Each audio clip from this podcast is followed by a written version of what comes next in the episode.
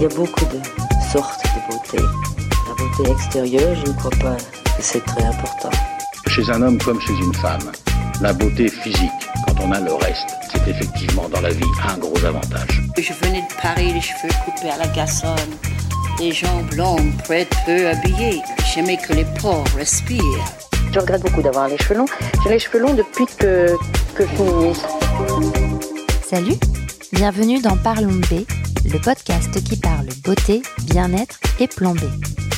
Je m'appelle Noline Serda, je suis journaliste et je vais rencontrer pour vous des acteurs et actrices du milieu, mais pas que. Dans ce nouvel épisode, nous allons parler fluctuations hormonales et écologie corporelle féminine. L'idée est de montrer que les hormones ne sont pas nos ennemis, qu'il faut au contraire les connaître et les apprivoiser, et de déconstruire le tabou ou l'aspect dramatique qu'il y a autour de la ménopause. Saviez-vous qu'il s'écoule en réalité une bonne dizaine d'années avant d'en arriver à ce cycle de la vie, que des symptômes apparaissent très vite, mais sont souvent confondus avec la crise de la quarantaine par exemple? On en discute avec Anna et Caroline, les fondatrices de la marque Millet qui prend en compte toutes ces questions de façon naturelle et dont la campagne participative Ulule prend fin d'ici quelques jours. On les écoute. Bonjour Caroline. Bonjour Noline. Bonjour Anna. Bonjour. On est ici pour parler de votre marque Millet, mais avant j'aimerais bien savoir un peu, connaître un peu votre parcours. Alors je commence? Tout à fait. Allez, Caroline, vas-y. Euh, donc moi, j'ai un parcours effectivement très imprégné euh, santé-beauté, puisque ça fait euh, presque 15 ans maintenant que j'ai évolué dans ce domaine. Euh, donc j'ai commencé par une toute petite entreprise, un peu en mode start-up, euh, qui travaillait donc dans le bien-être et la beauté bio. Et donc j'ai commencé en 2006 à lancer une première gamme de cosmétiques bio et à développer sur le digital, euh, et également des compléments alimentaires. Est-ce que je cite la marque ou? Comme tu oui, veux. donc chez voilà, Florence Nature. Euh, ensuite, donc je suis restée 8 ans là-bas. On a eu une croissance euh, voilà, exponentielle. C'était passionnant. On a développé à l'étranger. Euh, donc ça m'a permis de, de, voir aussi la réception de ce type de produit qui était très nouveau à l'époque. Hein. Mm. Que veut dire c'était vraiment les prémices du bio. Euh, à l'époque. Et euh, après, je suis partie trois ans vivre à Dubaï, où euh, là, je suis passée de l'autre côté de la barrière, parce que je suis passée d'un pure player à un distributeur, retailer, pour digitaliser la relation client et euh, donc là, on était dans un monde qui était beaucoup plus orienté euh, make-up euh, et parfum, puisque c'était au Moyen-Orient où c'est vraiment le marché prépondérant. Et donc une approche du soin qui était beaucoup moins mature qu'en Europe, notamment sur tout ce qui était naturel, mais très intéressant. Et puis euh, Caudalie, donc une entreprise de taille intermédiaire. Pour euh, finir, euh, et là, une approche effectivement de soins très naturels, euh, orientés soins de la peau. Donc effectivement, j'ai évolué dans, dans, le domaine santé-beauté depuis longtemps, avec beaucoup de, de, travail autour du bio, du naturel, de l'éco-conception en général, on va dire, du pack aux produits. Oui, donc d'où l'influence sur Millet, mais on, va, on y reviendra. Et toi, Anna? Alors moi, rien à voir avec la cosmétique. Moi, je suis un pur produit des agences de communication. J'ai commencé chez Havas, ensuite Publicis, et j'ai passé aussi quelques années chez Opinionway. Donc ma, ma, mon cœur de métier, c'était vraiment l'étude de l'opinion et, euh, et l'étude des réseaux sociaux, de savoir comment se passait, comment était influencé le, le, les, les individus en passant par Internet. Donc beaucoup de chiffres, c'est ça de... Oui, des chiffres et de, des, des, stratégies de communication. Et alors du coup, comment est-ce que vous en êtes venues toutes les deux à vous dire, voilà, on va lancer Millet? Tu veux continuer sur tes strates et tes chiffres Tout à fait. Alors en fait, euh, Caroline et moi, on se connaît depuis 25 ans et euh, en gros, on était au lycée ensemble. Et quand euh, et l'idée a germé chez Caroline il y a, je dirais, 2-3 ans où en fait la question se posait sur euh, le, les, les, les, soins pour les, spécifiquement sur les problématiques de la ménopause et de la préménopause.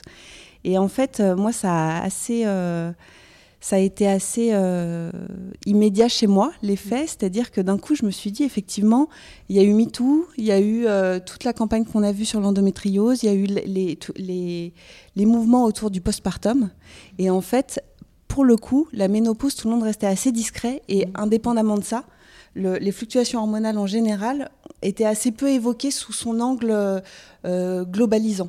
Donc en fait, on a, j'ai commencé à m'interroger sur le sujet et à, et à, être assez étonnée de ce silence autour de cette problématique-là. Mm. Et c'est vrai qu'Anna m'a beaucoup aidé euh, dès les tout débuts, parce que forcément on était très proches. Hein. Je rappelle, ça fait 25 ans qu'on se connaît, beaucoup. Et en fait, c'est une des premières, parce que moi j'ai toujours des idées qui germent dans tous les sens, mais une des premières à avoir appuyé ce sujet. Et comme elle avait ce, voilà, ce recul, on va dire, sur les tendances, le nez dans les stades de la santé féminine, etc., elle m'a beaucoup aidée et orientée aussi pour, pour creuser le sujet. Et puis moi, bah, il y a une évolution très naturelle. Je pense que voilà, euh, tous ceux qui me connaissent n'ont pas été surpris, on va dire, euh, de la tendance. C'est-à-dire que j'ai vraiment été très vite le yuka euh, de mes proches et yuka familial parce que on va dire, une des précurseurs en cosmétique bio. Donc très vite, j'ai fait le ménage chez moi quand on commence dans, la beauté bio, et eh ben, on fait le ménage au niveau des perturbateurs endocriniens chez soi, donc des produits ménagers, euh, des, des, tout ce qu'on peut trouver. Et, j'avoue que j'ai été très sensible euh, suite à, voilà, notamment la naissance de ma première fille. Euh, j'ai eu un moment assez maniaque de ce côté-là à tout enquêter. Et moi, j'ai un côté un peu obsessionnel. Donc quand j'enquête sur un sujet, je le creuse dans tous les sens. Et donc ça peut être fatigant, mais ça peut être utile. Et donc je me suis vite retrouvée à, sélectionner des produits pour beaucoup de mes proches. On est voir en me disant est-ce que ça c'est bien, est-ce que ça c'est pas bien? Voilà, La police green. Et, euh, en fait, j'ai ce sujet vraiment autour des perturbateurs endocriniens, des pollutions euh, extérieures, du lien que c'est avec notre métabolisme qui m'a beaucoup, euh, beaucoup intéressée depuis de nombreuses années. Et donc l'évolution naturelle, c'est de regarder mais qu'est-ce qu'on peut faire finalement au niveau hormonal, qu'est-ce qui impacte, qu'est-ce que c'est que les hormones? C'est très compliqué parce que nous vivons dans un bain d'hormones. Et donc, ça m'a vraiment amené à creuser le sujet et à me poser la question est-ce qu'on peut agir dessus?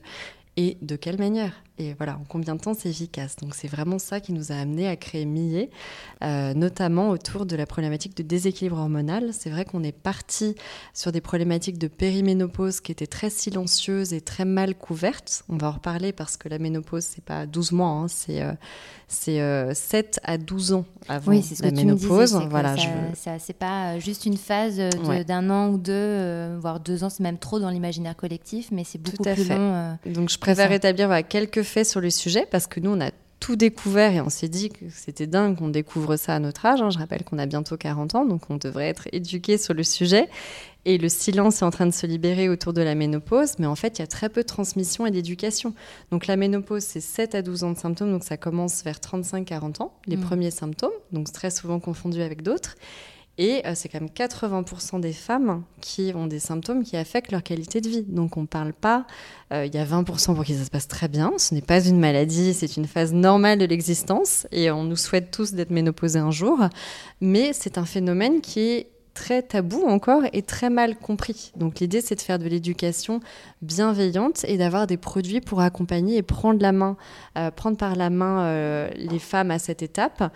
Et on s'est vite rendu compte qu'on était surprise parce que des problématiques liées à la périménopause se retrouvaient à différents moments de la vie.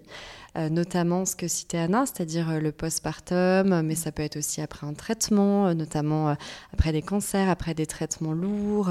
Il y a beaucoup de phases dans la vie où en fait on peut se retrouver avec les mêmes types de symptômes mm. et donc ils sont vécus dans un silence et presque une indifférence qui, qui, sont un petit peu voilà, inquiétants. Et donc nous, l'idée, c'était de partir de ce tabou et d'essayer de faire du mieux qu'on pouvait pour développer les meilleurs produits du coup, j'ai plein de questions, évidemment, qui me viennent. Euh, par où commencer, je ne sais pas, mais déjà, qu'est-ce que. Peut-être peut-on rappeler ce que c'est que les hormones, précisément, mmh. et pour comprendre vraiment ce que c'est et comprendre pourquoi il y a une fluctuation hormonale euh, Tout à fait. Euh, je vous laisse m'expliquer. Alors, les hormones, le produit, je vais prendre la main, désolée, je suis bavarde. Euh, les hormones sont un peu les messagers du corps, c'est-à-dire que ce sont des cellules hein, qui sont en lien avec beaucoup de nos organes. Euh, les hormones, il y a les hormones sexuelles, on a toujours tendance à le résumer aux hormones sexuelles, mais il n'y a pas du tout que ça. Il y a les hormones de la thyroïde, il y a les hormones des glandes surrénales, notamment les hormones liées au stress, on en reparlera tout à l'heure, le cortisol, euh, l'adrénaline, et puis il y a tous les neurotransmetteurs, le GABA, la sérotonine, qui sont en fait qui vont jouer directement sur notre humeur. Donc il y a un lien très fort entre le système nerveux et le système hormonal. Et si on veut résumer, on baigne dans un bain d'hormones euh, en continu qui est un bain dynamique. C'est-à-dire, par exemple, les hormones sont quelque chose de très difficile à doser. Quand on va chez un endocrinologue, c'est très compliqué euh, d'avoir un, test à l'instant T, même en ménopause, de savoir où on en est au niveau hormonal. Il faut souvent prendre à plusieurs moments de la journée euh, parce que justement, c'est un, un bain dynamique. Euh, et ce qui fait que euh, la femme a un métabolisme qui est très cyclique, euh, comme tout le monde le sait. Donc, sans aller vers des choses ésotériques, on, a juste des cycles menstruels pendant les trois quarts de notre vie. Et, même après, où effectivement, les hormones sont un petit peu les chefs d'orchestre de, de, ces cycles. et il est assez facile d'agir dessus, puisque ce sont des, des hormones qui sont très sensibles, en fait, à l'environnement extérieur, à l'alimentation et aussi euh, à, euh, justement, on parlait du stress et vos systèmes nerveux, mais il y a des liens très très forts euh, entre ces trois systèmes. Oui, c'est ça, parce que je, voyais que 75% de notre équilibre hormonal mm. dépend de notre mode de vie.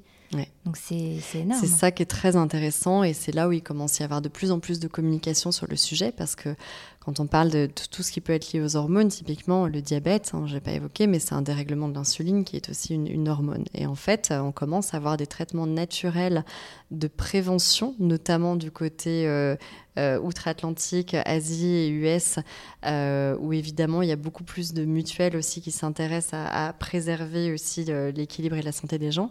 de ce côté-là, et effectivement, les hormones, c'est quelque chose sur lequel on peut agir assez facilement avec l'alimentation. Il y a beaucoup de liens, par exemple, avec la glycémie. Il y a beaucoup d'effets de la méditation, du yoga sur l'apaisement du stress. Il y a des plantes calmantes qui ont des effets euh, très forts.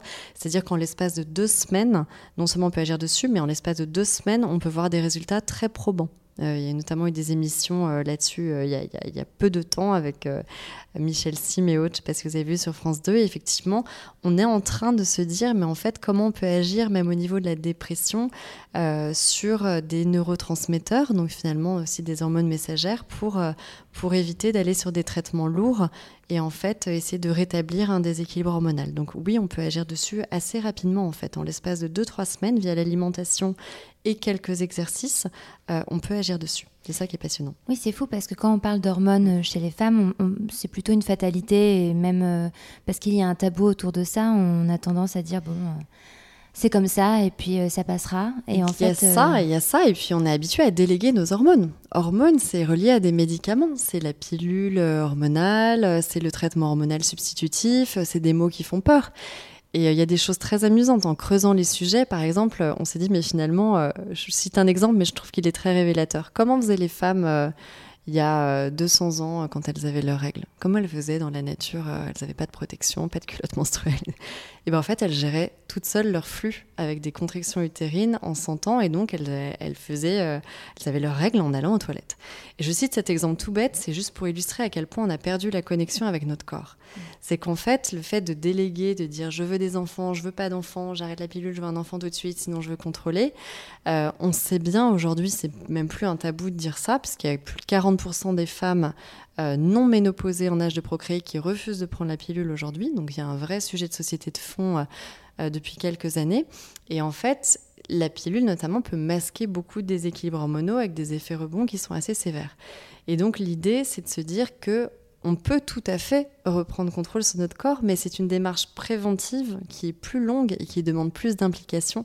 Mais en, quelques, en l'espace de, quelques semaines, euh, on peut vraiment sentir des effets et reprendre le contrôle sur notre organisme et, sentir des choses euh, qui, sont liées à nos hormones, en fait, euh, majoritairement, et qui peuvent être très ressenties en l'espace de quelques semaines. Mmh. Anna, tu disais une chose très intéressante tout à l'heure sur euh, comment la, ménopause était abordée et comment elle était pensée. On pensait ça comme une carence ou comme quelque chose qui n'allait pas, alors que toi, tu dis qu'il faut, c'est quelque chose qu'il faut accompagner et accepter parce que c'est en réalité une, un sujet qui nous accompagne sur une très longue période de notre vie, plus qu'on l'imagine.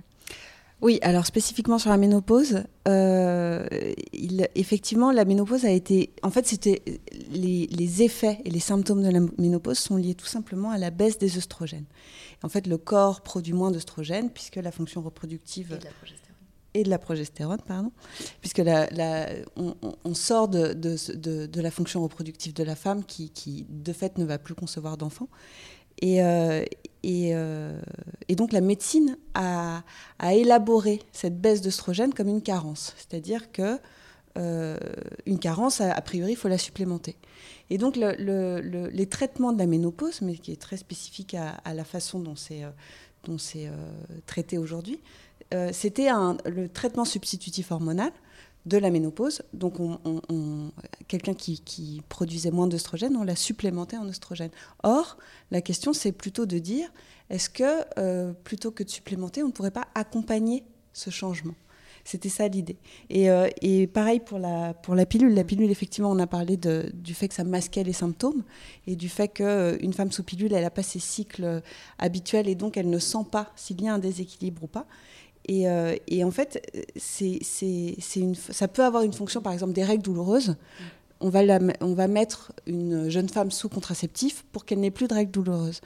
Et or, il y a d'autres façons que de, que de, En fait, on ne fait que masquer le symptôme, on ne, on ne l'annule pas. Oui. Or, il y a d'autres façons d'aller de, euh, traiter cette problématique. Oui, c'est très important ce que tu dis, je rebondis là-dessus parce que comme on a eu beaucoup d'experts, c'est toujours important de donner des exemples concrets. Mais euh, tout ce qui est préventif prend plus de temps, plus d'efforts effectivement pour les gens. C'est un peu toute la démarche de la naturopathie, contrairement à la médecine allopathique. On va chez le médecin, on a eu beaucoup de gynécologues, ils disent bah, moi j'ai des consultations toutes les 15-20 minutes, donc évidemment j'ai pas le temps de faire le background, de voir où elle en est en alimentation, en hygiène de vie. Ils sont peu formés à ça et en fait la femme sort et a besoin d'un besoin solution rapidement.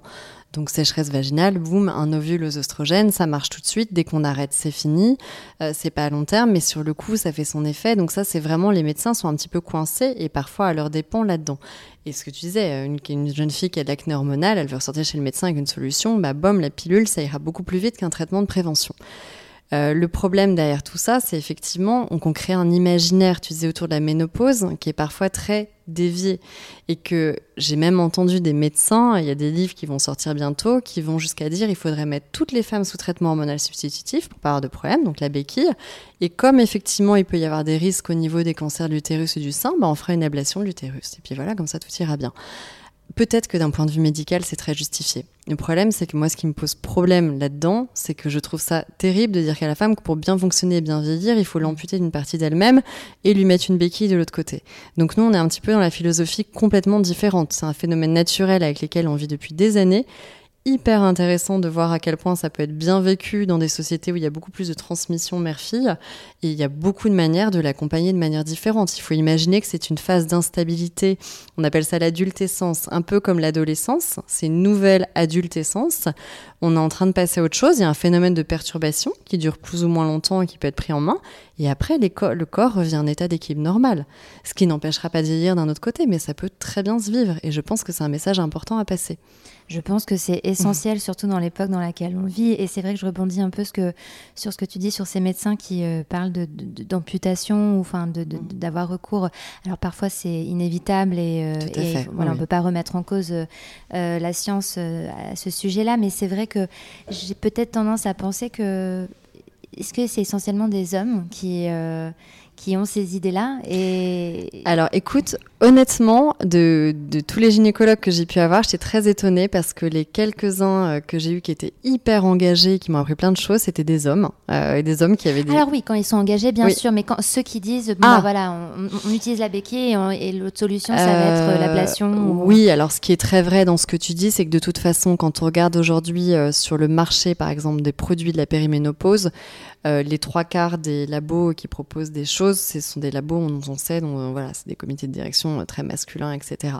Ah, après, moi j'évite toujours cet écueil. C'est pas, on va dire, on n'est pas. Hum, je veux pas être dans un féminisme primaire. Ça veut dire que ce n'est pas du tout euh, fait contre les hommes. Et j'ai rencontré des hommes assez étonnants, euh, tu vois, de ce côté-là, en gynécologue et autres, et, extrêmement euh, engagés pour les femmes. Et ce qui est amusant, c'est que les premiers qui ont tiré la sonnette d'alarme sur les traitements monosubstitutifs et autres étaient des hommes en fait. Oui. Le docteur Johnny aux US, etc. Et euh, mais par contre, ce qui est vrai, ce que tu dis, c'est que souvent, comme ce sujet est tabou, je pense que c'est plus lié au tabou que quelque chose de masculin. Il n'a pas été envisagé, même les femmes ne l'ont pas pris en main, oui, tu oui, vois, bien sûr, de, que de la bonne manière. et puis effectivement, ça a été traité. Quand je dis que les femmes se font surprendre par la préménopause, je pense que le domaine a été mal vécu ou mal étudié parce qu'en fait, il y avait peu de communication là-dessus. Donc avant même, tu vois, de penser le produit, c'est ce manque de communication et d'éducation qui fait que le marché aujourd'hui est, très décevant par rapport à la, problématique et les problèmes de qualité de vie que ça peut impliquer. Sur la question du tabou, euh, pour rebondir sur ce que dit Caroline, la question de la ménopause, on le voit bien, c'est un impensé. C'est-à-dire que tant qu'on n'y est pas, bah, on n'y est pas, donc il n'y a pas de raison de s'en préoccuper. Quand on y est, bon, bah, c'est difficile pour certaines, hein. toutes les femmes euh, n'ont pas une ménopause compliquée. Euh, c'est difficile, on n'a pas forcément, enfin, les symptômes sont compliqués, etc. Donc on, en souffre. Puis quand on en sort, c'est fini, donc c'est derrière nous et on n'en parle plus. Donc en fait, c'est et c'est souvent ça. On s'est rendu compte, par exemple, parce qu'on a fait tester nos produits à, beaucoup beaucoup de testeuses autour de nous, et, euh, et, par exemple, sur la question, on a un soin intime qui, vient hydrater et aider la muqueuse à se régénérer euh, naturellement. Et en fait, quand on a moi, j'ai été très étonnée de voir, donc j'ai 39 ans, de voir des, des, amis à moi, des copines de 39 ans qui me disaient Est-ce que je peux t'emprunter le. Est-ce que je peux te prendre un échantillon de, de soins intimes parce que je voudrais essayer Et elles se rendaient compte, a posteriori, que quelques jours par mois, elles souffraient de sécheresse intime, donc elles portaient pas de jean. Elles, vous donnent des exemples comme ça. Moi, je porte pas de jean deux trois jours avant mes règles parce que sinon ça frotte et ça et c'est douloureux. Et en fait, et, et, après de se rendre compte que le fait de mettre un soin euh, sur la zone intime et de la protéger comme ça, ça faisait qu'elle pouvait tout à fait porter des jeans et qu'elle ne souffrait pas de cette sécheresse. Donc même chez les femmes elles-mêmes, certains mots sont tellement tabous qu'elles les intègrent et qu'elles agissent en conséquence, mais qu'elles elles n'en parlent même pas. C'est-à-dire qu'on ne sait pas. Elles n'ont jamais pris en main le, le problème pour le, pour le soigner, pour le traiter, pour trouver une solution en fait. Oui, c'est vrai que les femmes entre elles, le, c'est déjà un tabou et qu'elles ont du mal euh, à en parler, ne serait-ce qu'à expliquer ce qu'elles ressentent et, et, à mettre des mots Mais dessus. Ça, c'est très culturel. J'aime bien ce que tu as dit parce que c'est très lié effectivement à toute cette culture. On disait un peu c'est normal d'avoir mal. Toutes ces choses, c'est les médecins qui sont pas forcément éduqués ou qui prescrivent trop vite euh, justement euh, parfois la pilule ou autre. Et effectivement, ça demande un accompagnement. C'est plus compliqué. On n'est pas du tout dans la pathologie. On est dans l'inconfort. Et déjà de mettre des mots sur les mots, c'est une première étape qui est hyper essentielle. Et après, les bons produits en face. Mais effectivement, cette étape d'éducation, on insiste là-dessus parce qu'il y a un gap culturel absolument énorme. Et ce qui était amusant, c'est quand on a interviewé notamment une gynécologue qui était euh, donc pas en métropole, mais euh, et elle nous disait, bah, ici, euh, les femmes vivent avec leur mère, euh, etc. Et en fait, il y a une transmission de la parole euh, des ah bah oui, mais t'inquiète pas, ça c'était bouffé de chaleur, puis ça, ça va passer, hein, qui fait que la ménopause est beaucoup mieux vécue mmh. de facto. Mmh. Donc il y a quand même quelque chose de très lié à la connaissance du corps et qui rejoint beaucoup certaines médecines alternatives où on parle de visualisation du corps et de comprendre, euh, qui sont très liées au phénomène. Donc euh, oui, c'est très important de on commencer va, on, par là. On va, parler, on va parler des produits dans un petit instant, mais je voulais qu'on revienne sur les, euh, les, les, symptômes que l'on peut. Parce que tu expliquais qu'il y avait des, des symptômes qu'on qu confondait ou qu'on ne voyait pas très tôt. Euh, quels sont-ils? Si, Je ne sais pas si. Euh, eh bien, au niveau des symptômes, euh, donc il y a notamment tout ce qui est euh, le plus difficile à identifier. Souvent, c'est les variations émotionnelles. On a été habitué à voir ça un petit peu, et ça dépend des femmes. Mais le syndrome prémenstruel est quand même quelque chose d'assez connu et d'assez moqué, mais finalement de pas forcément bien identifié.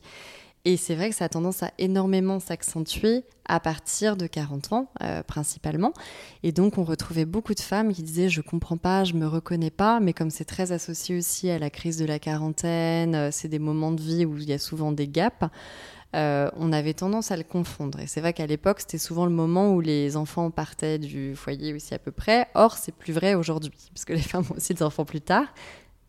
Oui, là-dessus, il y a plusieurs anecdotes euh, assez euh, étonnantes. Quand on a interviewé des experts, on a interviewé des gynécologues qui nous racontaient que ça leur arrive régulièrement que des femmes, des patientes soient, soient recommandées par des psychiatres. En fait, la femme pensant qu'elle fait une dépression va voir un psychiatre en se disant euh, j'ai un problème, il faut que, faut que je le soigne. Et en fait, le psychiatre, voyant, en recoupant les informations, son âge, le, le moment dans lequel elle est euh, dans sa vie, lui dit non, en fait, euh, c'est la problématique, c'est la ménopause là. C'est pas, c'est pas la, la Donc, dépression. Après, on va, il y a toujours des choses pathologiques. Hein. Il y a des cas où qui doivent vraiment pris. Enfin, on remet pas du tout en question la médecine et l'allopathie. Oui, oui, mais ce qui est super mais... intéressant, c'est de, de voir à quel point en fait les femmes peuvent subir en fait, tu vois, ce déséquilibre émotionnel, cette espèce d'effet euh, énorme dans leur vie, et, et, et, et en fait, euh, ça peut amener à des phénomènes plus graves si c'est pas pris en charge assez rapidement. Et d'ailleurs, on le voyait dans les stats, les femmes euh, en période de périménopause, elles ont 17 fois plus de chances de se voir prescrire des antidépresseurs, donc qui agissent sur la sérotonine. Mmh. Donc, en fait, ce qui est hyper important, c'est de se dire que dès qu'il y a un vrai inconfort qui dure sur plusieurs cycles, euh, qui va avec une irrégularité des cycles ou, et, et qui a un vrai inconfort mental, ça peut se prendre en charge. Il y a beaucoup de choses à faire, notamment au niveau phytothérapie. Euh, un des deuxièmes symptômes les plus fréquents qu'on a vus, c'est l'inconfort intime. Et ça, on a eu de la chance d'avoir des femmes qui témoignent. On se rend compte que c'est encore tabou. Parce que c'est amusant, on commence à le tester, notamment sur Instagram avec des jeux concours et tout. Et ben, taguer une copine pour l'inconfort intime, c'est délicat Mmh. et c'est logique. Euh, et en fait, c'est un sujet dont on parle peu, qui est mal identifié, comme le disait Anna. C'est-à-dire que c'est pas forcément une sécheresse vaginale, ça peut être au niveau d'un rapport avec une dyspareunie, donc des douleurs, voilà, des choses très concrètes, mais ça peut aussi être juste un inconfort pendant le sport. Une douleur sur la zone pelvienne, euh, un inconfort quand on porte des jeans serrés, euh, euh, les sensations d'avoir plus de démangeaisons, d'irritation avant les règles, ça peut prendre des formes. Et comme c'est- c'est, voilà, encore une fois, on est sur le sexe féminin qui est quelque chose de, de, de, de moins étudié, on va dire de moins extérieur évidemment qu'un sexe masculin, on, est vraiment sur des choses souvent mal identifiées et confondues avec d'autres. Et puis ça dépend sûrement d'une personne à une autre, ça doit être complètement, enfin ça évolue et c'est complètement, Complètement. différent. Mais ce qui est amusant, c'est qu'on retrouve quand même des symptômes très proches, Mm. euh, voilà, dans des périodes d'inconfort, dans le syndrome prémenstruel avant les règles et dans des périodes de périménopause ou après. Et qu'effectivement, ça concerne, on le disait euh, euh, tout à l'heure, mais c'est une femme sur deux après 50 ans, une femme sur six euh, avant 50 ans. Donc c'est quand même une problématique dont on entend assez peu parler et qui est énorme en fait, qui Oh, c'est concerne beaucoup de monde. Et en postpartum. C'est un Oui, c'est ça, un postpartum, tout à fait. Oui, notamment après des épisodes et des choses. Il y a beaucoup de cas et donc on a beaucoup de sages-femmes qui nous ont approchés, notamment en disant Oh, on est content de trouver un produit qui donne envie et qui a l'air justement expert et clean. Et, et puis après, il y a effectivement la chute des cheveux. Donc alors moi, j'y étais confrontée. Ça veut dire qu'à un moment, j'ai commencé à perdre mes cheveux aussi. euh, euh, voilà, un peu, enfin, on se brosse, on n'ose plus se brosser, on en voit de plus en plus dans la douche. Et en fait, bah, réflexe Après une classique. grossesse ou, ou même avant Non, même pas. C'était euh, deux, trois ans après ma dernière, en fait. Donc, euh, je me dis quand même, ça peut pas être ça. C'est pas que l'automne, c'est dur. Et en fait, euh, me rendre compte autour de moi qu'il y avait beaucoup de filles de mon âge euh, et de collègues qui avaient le même problème. Ils disaient, ah bah oui, non, mais de toute façon, ça c'est fatal. Au bout d'un moment, on commence à perdre nos cheveux. Euh, moi, j'ai une famille de médecins aussi, donc je suis tournée vers euh, voilà, ma belle-sœur dermatologue. Ah oui, non, mais ça c'est normal aussi, avec la baisse hormonale, on commence à perdre des cheveux. Ah bon? Donc là, on commence à creuser. Et en fait, j'avais le réflexe classique de beaucoup de monde de dire bah, je vais prendre du zinc, des compléments, des nutriments parce que je dois manquer de certains nutriments. Donc le réflexe carentiel. Et en fait, euh, non, quand c'est lié à la baisse hormonale, on se retrouve dans des problématiques très proches de la perte de cheveux, c'est l'homme, hein, c'est-à-dire un problème de microcirculation, notamment au niveau du cuir chevelu. Et donc, on aura beau avaler autant de zinc, de nutriments qu'on le souhaite, en fait, il va vraiment falloir masser la zone et avoir des actifs qui agissent sur la microcirculation de manière mécanique au niveau du cuir chevelu. Et effectivement, euh, donc il y a souvent le minoxidil qui prescrit à ce moment-là, mais qui a un certain nombre de contraintes, notamment sur des petits cheveux fins euh, très graissants. Et puis après, regardez d'autres actifs naturels qui peuvent agir sur la microcirculation, et ça a des résultats assez exceptionnels quand c'est ça, ça veut dire qu'on le voit très vite. En l'espace de 1 à 2 mois, euh, on voit très vite que c'était ça et on voit la différence. Oui, un- la, chute de- des cheveux, ça aussi, c'est un sujet euh, chez la femme qui est assez euh, difficile à gérer euh, émotionnellement et à l'avouer finalement. Et euh, pareil, encore une fois, les femmes se retrouvent face à, Mm. à un presque néant, c'est peut-être pas le mot, mais en tout cas, elles se sentent pas forcément comprises. C'est un sujet peut-être moins tabou que les deux autres. Je sais pas ce que tu en penses, Anna. On a, Mhm. on a rencontré moins de tabous là-dessus parce que c'est plus lié à la beauté, c'est plus extérieur, c'est plus compris déjà. Tu vois, on disait déjà au moins tu l'identifies plus vite Parce que, l'émotionnel. L'émotionnel, tu sais jamais à quoi te rattacher. Est-ce que c'est un problème dans ma vie à l'instant T? Euh, Pareil, l'inconfort intime, déjà tu as un problème d'identification à la base. Au moins, c'est mieux identifié. Après, il y a toujours cette espèce de fatalisme, hein, tu sais, dont on parlait tout à l'heure en disant ah bah bon bah c'est lié au vieillissement et en, en fait non, on peut quand même agir dessus. Bien sûr que le cheveu s'affine avec l'âge. Il faut savoir qu'à 60 ans en moyenne, on a perdu la moitié de la densité de nos cheveux de quand on avait 20 ans. Le cheveu évolue tout le temps, mais il y a des choses qu'on peut faire euh, très intéressantes pour justement euh, euh, limiter limiter le phénomène et redensifier le cheveu. Mm. Et là-dessus, on communique peu. Donc, vous avez trois produits euh, un gel intime, un sérum euh, capillaire pour euh, rebooster la microcirculation et le- la repousse, la densité et la repousse du cheveu, ainsi que des compléments alimentaires. Donc ça, les compléments alimentaires, c'est une, un gros, une grosse tendance. Donc, à quoi ils servent? Oui, alors je te laisserai parler des autres hein, si tu veux, mais les, les compléments alimentaires, c'est très compliqué déjà. C'est un domaine où il y a une réglementation floue. Et honnêtement, euh, pour avoir euh, travaillé dedans euh, pendant plus de dix ans, il y, a, un peu à boire et à manger. donc nous, on a fait hyper attention justement de s'entourer d'experts. en la matière et on a eu le temps d'étudier les plantes qui justement avaient le moins de contre-indications aussi parce qu'on en parlait faut savoir que les plantes, c'est loin d'être. Euh, enfin voilà, 80% des médicaments sont à base de plantes, donc tout le monde sait que la phytothérapie agit. Après, c'est une question d'avoir effectivement les bons dosages et le bon mix de plantes. Moi, je conseille toujours de me méfier, par exemple, des choses où il y a trop de plantes ou trop de, de, vitamines. C'est souvent pas très bon signe. Euh, donc, nous, on s'est fixé sur des plantes spécifiquement adaptées au métabolisme féminin. Donc, par exemple, l'ashwagandha et la mélisse, qui sont des plantes adaptogènes. Adaptogènes. Voilà, c'est-à-dire qui ont la capacité de euh, s'adapter aux besoins du corps. S'il y a un besoin, par exemple, d'être plus tonifié, ça a un effet plus tonifiant que sur quelqu'un qui a besoin, qui est très agité, qui a besoin de, baisser son stress. Donc ça, c'est déjà très intéressant parce que c'est des plantes qui marchent euh, plus sur une plus grande catégorie de population. Et ce qui était très intéressant, c'est de, de, grouper des plantes qui avaient des accès des, effets spécifiques sur le métabolisme féminin. Donc par exemple, la mélisse va s'adapter à la forme de stress qui est très typiquement féminine à cette étape de la vie, c'est-à-dire le brouillard mental, l'agitation, la nervosité, l'irritabilité qui sont des traits très spécifiques de déséquilibre émotionnel qu'on pouvait voir à cette période. Donc on a vraiment pris des plantes adaptées et en plus elle a des propriétés antispasmodiques qui peuvent être très intéressantes parce qu'au moment où il y a des déséquilibres hormonaux, il y a évidemment des liens avec, euh, avec tout le, voilà, le système digestif et comme on le voit d'ailleurs souvent en syndrome prémenstruel. On a notamment donc le romarin qui est une plante très intéressante sur les, grâce à ses propriétés hépatoprotectives, c'est-à-dire qu'il va soutenir le foie. Et le foie est l'organe central de la détoxification des oestrogènes. On en reparlera parce que ce sera sûrement l'objet euh, d'un prochain produit. Mais il y a beaucoup de choses à faire aussi à ce niveau-là pour aider l'organisme en fait à mieux réguler euh, les hormones. Et puis après, il y a beaucoup de cofacteurs effectivement qu'on a mis, qui sont notamment les vitamines du groupe B, donc les vitamines B6 et B9, euh, qui sont très spécifiques pour soutenir la régulation hormonale, et la vitamine D, qui est un indispensable aussi cofacteur dans beaucoup de réactions. Et on a vraiment pris soin de bien choisir les ingrédients parce que je le répète et c'est essentiel. C'est-à-dire qu'on a des ingrédients très dosés. On a 4 comprimés par jour. On a pris des petits comprimés au petit millimètre. Mais si vous voulez, pour vous donner un équivalent, si je devais le faire en gélule, j'aurais été à plus de 10 gélules par jour. Et en gummies, euh, alors là, je n'en parle pas. Infini, euh, donc voilà, on a, on a, pris des choses vraiment dosées. On a essayé d'avoir le minimum d'ingrédients, mais les plus synergiques. Mm. Et là, honnêtement, c'est vraiment se plonger à la fois dans les allégations, bien sûr, ce qu'on a le droit de dire, euh, parce que c'est important, mais surtout dans les publications scientifiques. On a été très aidés par des micronutritionnistes et des phytothérapeutes. Oui, j'ai vu Véronique Liès, qui est, Véronique Liès, qui est spécialiste nutritionniste hormonale. Oui, elle a écrit un livre notamment sur les hormones. elle est, elle est hyper intéressante avec euh, qu'elle a coécrit avec euh, euh, Vincent Renaud, donc un spécialiste aussi de, du sujet.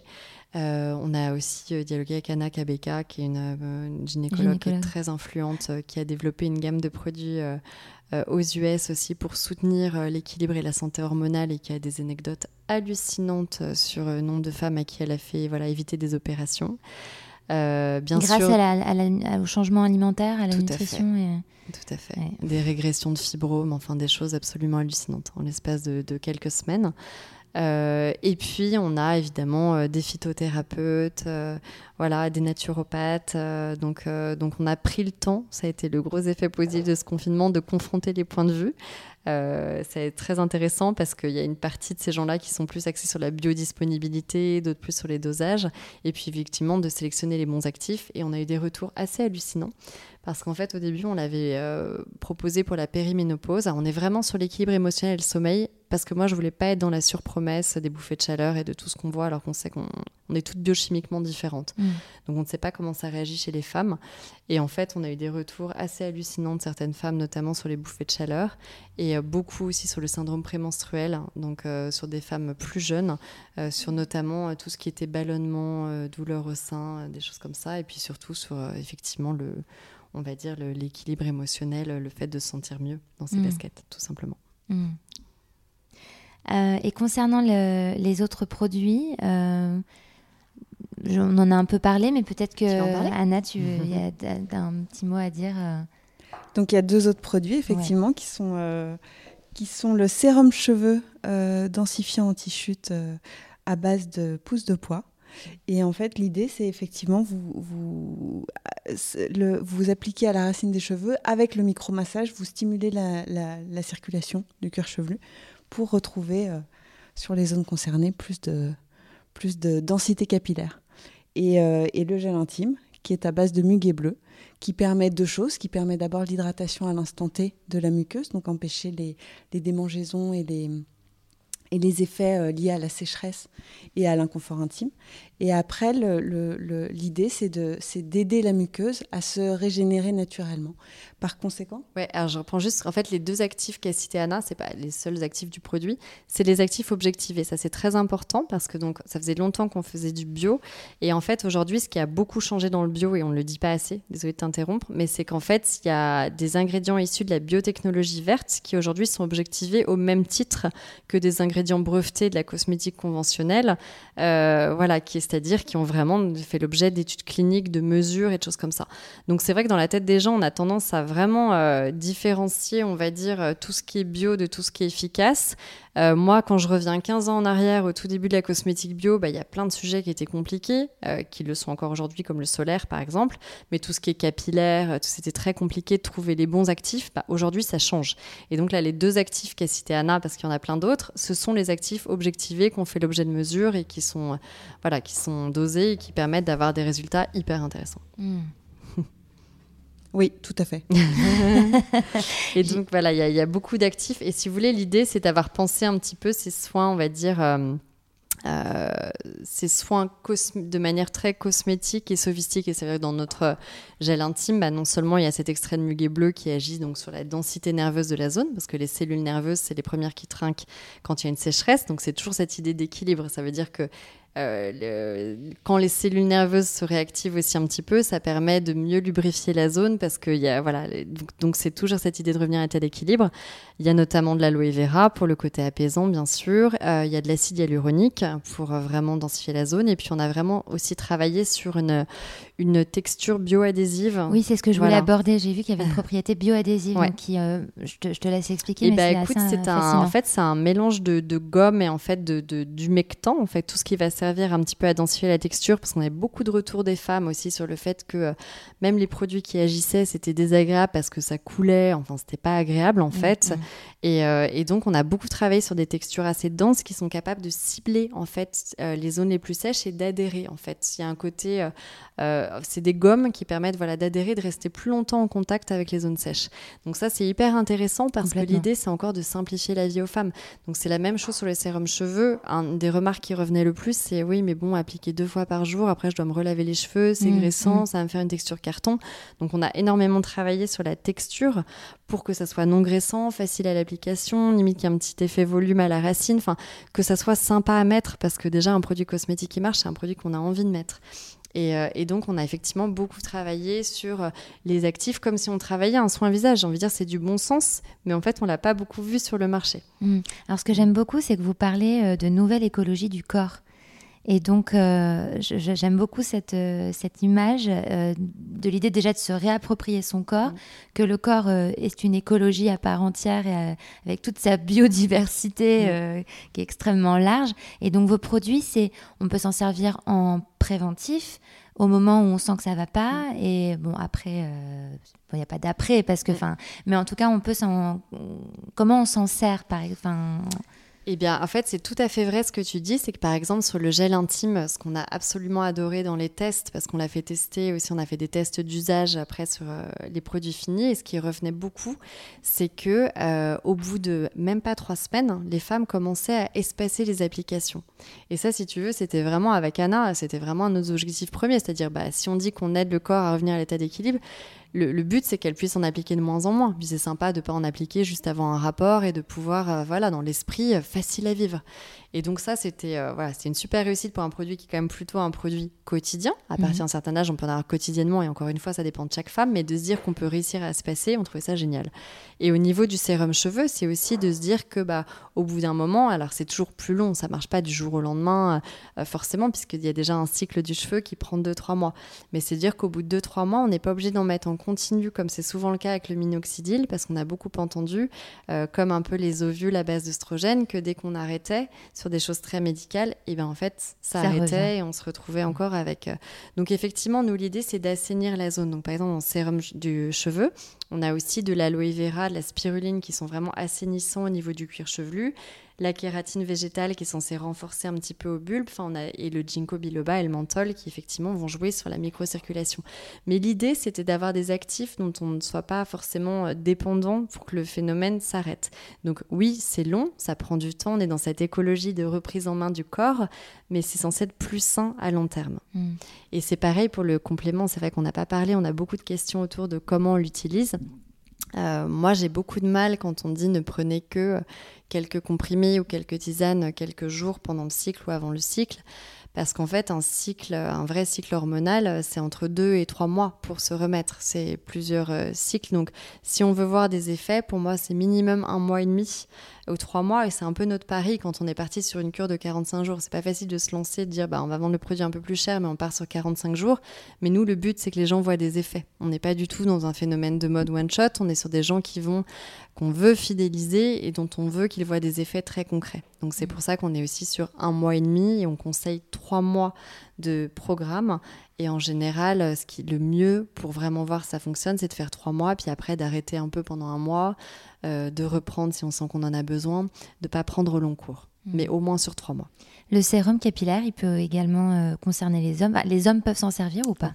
Oui, on a eu des hommes qui s'en servent. Alors après, c'est vrai que chez l'homme, la grosse différence, c'est que souvent c'est lié à une euh, molécule qui s'appelle le DHT, c'est-à-dire qu'il y a un, un déséquilibre entre la testostérone et les deux hormones qui font un inhibiteur d'une molécule androgène. Euh, on n'est pas sur euh, ce sujet-là, c'est-à-dire qu'on ne va pas inhiber euh, dans un cas d'hyper-androgénie euh, cette molécule, mais bien sûr, ça peut tout à fait convenir aux hommes en, en traitement d'appoint. Mais on n'est pas spécifiquement sur la chute de cheveux des hommes. Hmm. Parce que les deux sont quand même très différentes du coup. Oui, parce que finalement, la femme, dans tous les cas, à partir de 35 ans, avec la baisse des oestrogènes dont on parlait, va avoir une microcirculation qui va un petit peu se dégrader au niveau du cuir chevelu. Alors que l'homme, c'est souvent un excès de testostérone euh, et donc une molécule particulière qui peut, euh, euh, empêcher en fait le bulbe de bien fonctionner. Donc c'est pas tout à fait les mêmes mécanismes. Dans tous les cas, il y a un sujet de microcirculation au niveau du cuir chevelu, donc ça peut aider. Mais quand il y a des cas, par exemple, souvent très forts euh, d'alopécie chez l'homme, euh, il vaut mieux prendre des traitements qui effectivement vont bloquer cette molécule en spécifique. J'aime bien poser cette question euh, de quel est votre plan B en beauté ou en, ou en bien-être? Parce que en la nouvelle, enfin aujourd'hui, on cherche des, des alternatives, des solutions pour aller mieux. Euh, le bio pour euh, justement essayer de casser euh, le problème des, voilà, des perturbateurs endocriniens, entre autres pour ne citer que, mais il y a plein de choses, hein, pour lesquelles- plein de raisons pour lesquelles on va vers le bio. Vous, est-ce que le fait de prendre euh, sa santé et sa beauté, parce que je pense que ça fait complètement partie de la beauté, euh, en amont et de l'accompagner, est-ce que c'est un plan B pour vous?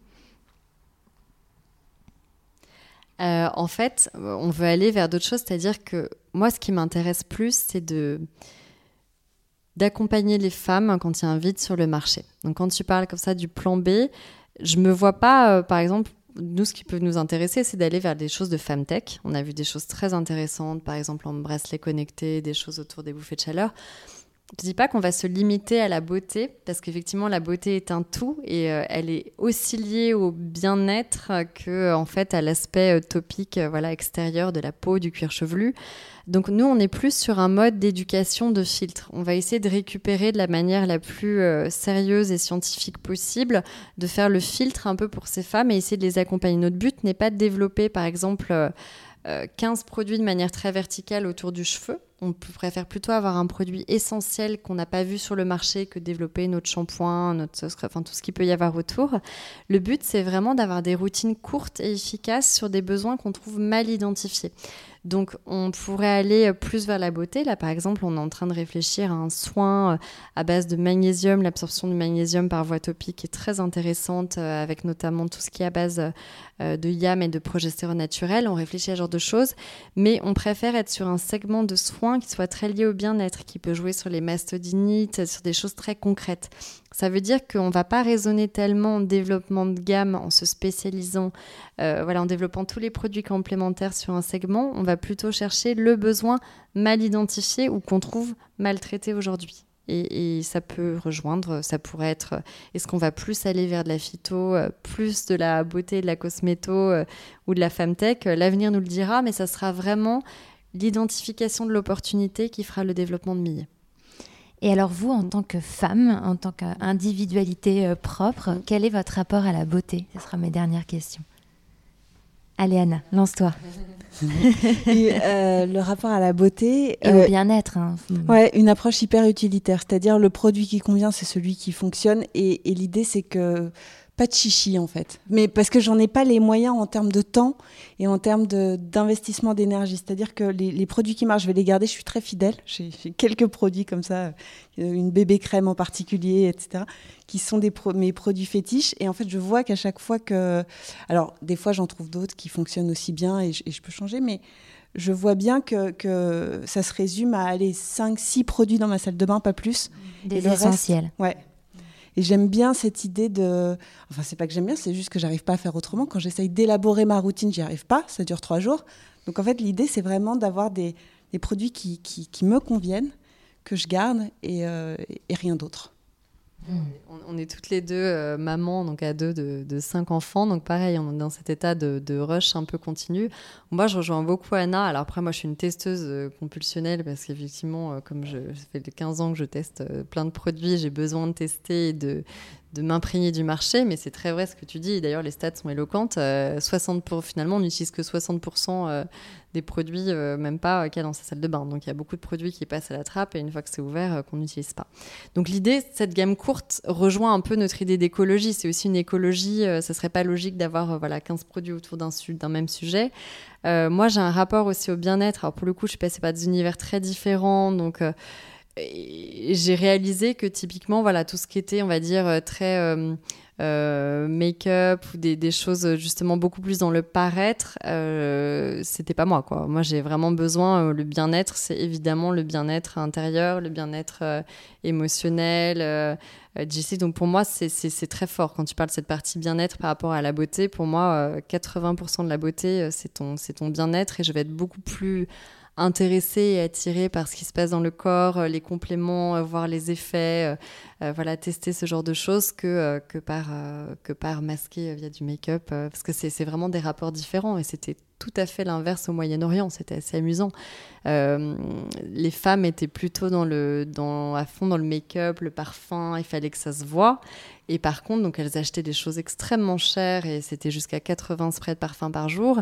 Et à côté de ça, euh, elles achetaient leurs produits de beauté euh, en GMS, c'est-à-dire que c'était la hmm. crème Nivea. Donc c'est assez amusant de, de, Oui, je pense que c'est lié à la maturité et plus on va vers nos économies un peu européennes et plus matures, plus on est euh, vers justement une beauté qui est de plus en plus liée à, au bien-être et à l'intérieur. Bah, je pense qu'on peut finir là-dessus.